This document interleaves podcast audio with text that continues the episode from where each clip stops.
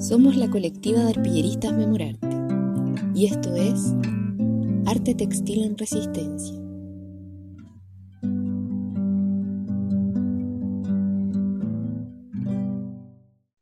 En el encuentro textil de hoy compartiremos desde Baja California, México, con el proyecto Estoy Harta. Licenciada en Relaciones Internacionales, dedicada al bordado político con militancia específica a temas de feminismos, sus piezas están enfocadas a denunciar la violencia cotidiana en diferentes territorios desde niña, como lo es el abuso sexual hasta los feminicidios. Estoy harta es directora y creadora del proyecto Estoy harta de vivir con miedo, y es una memoria colectiva de la primera experiencia de violencia que las mujeres participantes tuvieron. En una manta se bordan sus nombres y la edad que tenían en esa experiencia. Bienvenida, estoy harta. Hola, mucho gusto. Un placer estar aquí desde México. Cuéntanos, ¿cómo es que llega a ocurrir? ¿Desde dónde viene tu vínculo con lo textil? ¿En qué momento ahí eso se cruza con los feminismos y brota este, este proyecto? Sí, pues yo aprendí a bordar desde niña, gracias a, a mi abuela, y lo textil ha sido súper importante en mi familia. Mi, mi madre hace ropa y mi abuela todos los días de su vida está bordando algo.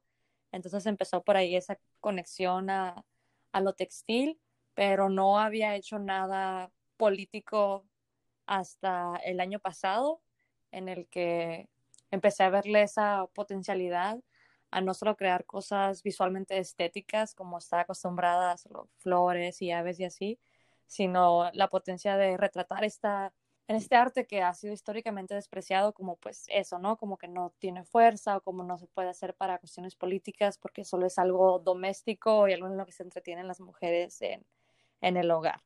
Y ya específicamente el año pasado fue cuando empecé a hacer bordados de tipo político feminista y el proyecto de Estoy de vivir con, con, miedo, que es el más amplio que manejo, eh, inició este año en que en mi ciudad, que es una ciudad muy pequeña que se llama Tecate, organizamos, me uní a un colectivo y organizamos la primera marcha feminista, evento feminista por el 8 de marzo de la ciudad, en la historia de la ciudad, pensando que, que pues qué cartel, ¿no? El típico quería llevar a, a, al evento, me puse a recordar una frase que a mí me, me, me pega mucho, que es camino a casa, quiero ser libre, no valiente.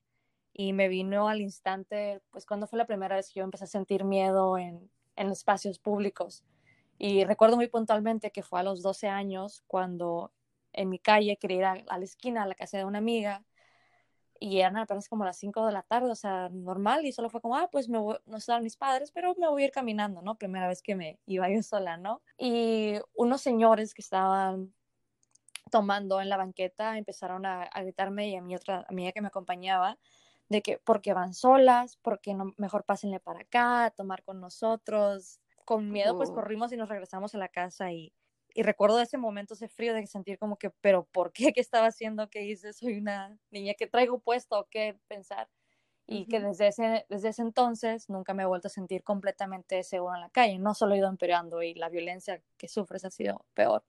Y pensé eso como que, wow, estoy tan harta de, de eso, de vivir con miedo, de no poder ir a ningún lado sin estar siempre hiperconsciente de todas las amenazas. Entonces, como ya estaba realizando bordado político, pensé en hacer algo a nivel más grande para llevar ese día de la marcha. Y fue cuando decidí llegar pues los nombres, pero también la importancia de esa, primer, de esa primera edad que tuviste cuando sucedió, porque es como un antes y después. Una vez que te pasa, como a mí me pasó a los 12 años y hay gente que le pasa desde antes, y algo sí fue como decidí hacer esa manta y honestamente no pensé que iba a pasar de, de preparar algo para el día del 8, pero pues ya han pasado bastantes meses y sigo recopilando testimonios, entonces he decidido mantener este proyecto por lo pronto sin fecha de, de culminación, mientras sigan llegando testimonios, seguir bordando. Debe ser bien potente eh, para ti también recibir estos relatos, ¿no? Sí, y cuando yo inicié me imaginé que la mayoría, o sea, a lo mejor ingenuamente la mayoría de las historias iban a ser más o menos en esa edad, ¿no? Como la adolescencia, cuando empiezas a estar en la calle y que probablemente iba a ser en espacios públicos. Y lo que me he encontrado es que fácil el, el 80-85% de los relatos que he recibido son infancias y son en sus propios hogares. Fue que el trabajo se tornó a estar mucho más relacionado con el abuso sexual, porque esto es de lo que más he recibido. Y es muy fuerte llegar a esa realización de, todavía recuerdo cuando recibí mi primer testimonio de una niña que dijo que a los cuatro años, a los cuatro años sí fue como, o sea, en el cuerpo, ¿no? O sea, horrible el, el enojo, el dolor, la furia. Sí, el promedio es que son infancias, todas menores de 10 años la primera vez, y siempre es casi siempre en su casa y abuso sexual, o sea, algo muy grave ¿Tú lo bordas sola, lo bordas en colectivo? ¿Cómo, cómo es la dinámica de, ese tapiz?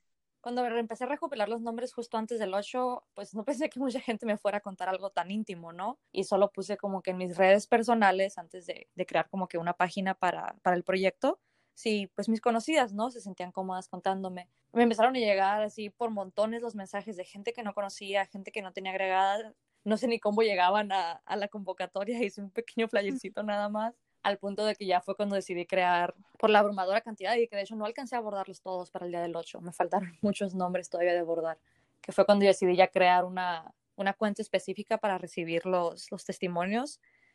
Y la dinámica pues en ese sentido no se ha afectado ya que todo es por la virtualidad en el que por la misma página tengo como la convocatoria permanente, eh, me mandan sus testimonios, me, me algunas solo me dicen la edad y resumen en una palabra muy corta, como decir cinco, cinco años, violencia doméstica. Y algunas otras me cuentan a fondo sus historias. Entonces, eso ha permitido que muchas personas que ni siquiera saben dónde es mi ciudad o mi estado o ni siquiera mi país me hayan hablado. Y he tenido pues el, privilegio de contactar con chicas de diferentes partes del mundo. Hasta la fecha, fuera de, de, de México, que he recibido de casi todos los estados de mi país He recibido de Chile, de Argentina, de Uruguay, de España, de Alemania, Colombia, Honduras, oh. de Estados Unidos y, y, de ahí, y a lo mejor algún otro país, pero pues no todas me se identifican de dónde son, ¿no? Entonces, si alguien me habla de otro país hispanohablante y no me dice de dónde es, pues no tengo manera de, de saber. Pero esos son los que me consta a mí, que se han identificado que vienen de esos países.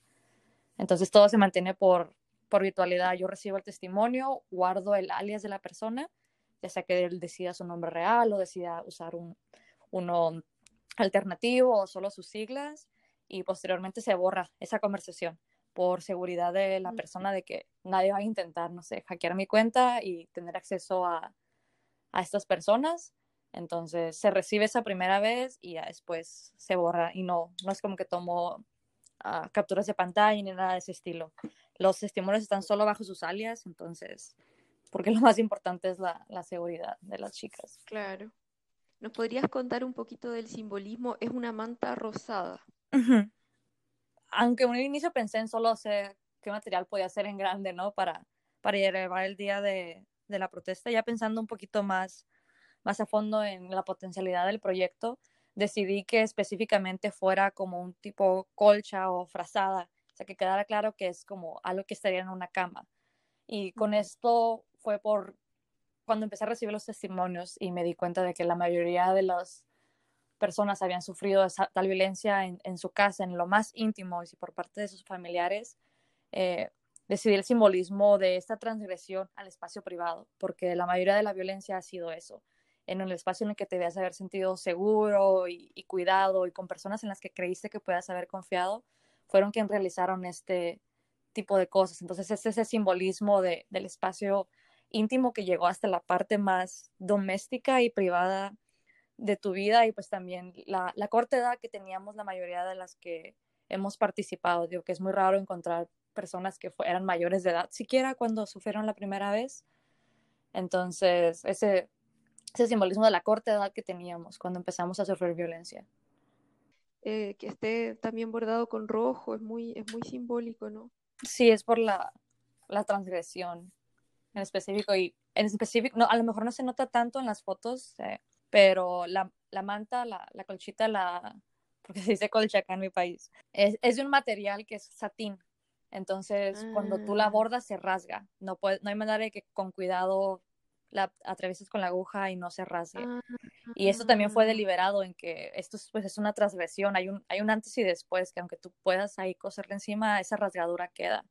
porque por algo tan fácilmente todas estas personas, estas mujeres han podido identificar cuál fue la primera vez. Tienen ese recuerdo claro, aunque me digan, pasó hace 30, 40 años, todavía recuerdo exactamente hasta qué traía puesto. Para mí la importancia también es que no solo, la amante no va, no va sola, ¿no? Está bordado cada nombre, pero sí, puede ser por ahí en las fotos también algo digitalmente la historia. A esto me refiero a que es memoria, es memoria colectiva, la amante en sí es arte de instalación, pero también es archivo.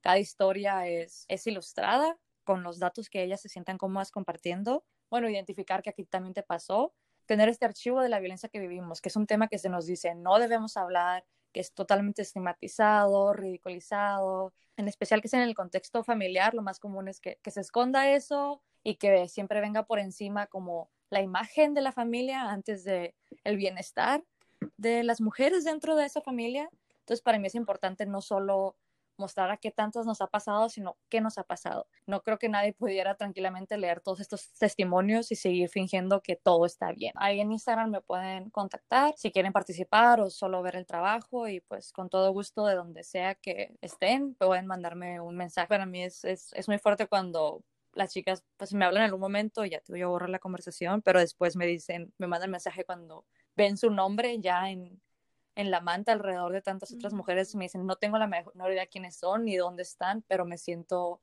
me siento abrazada viéndome ahí también con todas estas personas. Y, y me, es, es muy fuerte porque muchas chicas me han hablado para decirme que es, es la primera vez que lo dicen. Siento que lo que les permite hablarle a mí a una completa desconocida que pues ni mi cara ven, ni siquiera a veces saben de qué país soy o lo que sea, es ver todos los demás testimonios y que eso les da la fuerza de, bueno, si esta persona habló, pues yo también me voy a animar a hablar estoy más fuerte cuando después de contarme eso vuelven y me mandan mensajes de, ¿sabes qué? Ya le conté a mis padres. O, ¿sabes qué? Voy a levantar una denuncia. Oh. Y, y, saber que algo tan sencillo que pues puede ser como solo bordar un, un, nombre a estas mujeres les ayuda a romper, que ahora es como, bueno, me, me animó a, si estas personas pudieron, yo también puedo, ¿no? Y para mí eso es súper, es súper emotivo cuando recibo estos, estos mensajes de cómo el, el arte textil y como un, proyecto a lo mejor tan, tan pequeño de una ciudad súper pequeña, mi ciudad no tiene ni siquiera 100.000 habitantes, ha llegado tan lejos y ha impactado tanto en la vida de, de otras personas que yo nunca a lo mejor voy a conocer en toda mi vida, ¿no? Pero saber que ese impacto está teniendo en mi trabajo es, es lo que me permite a mí seguir.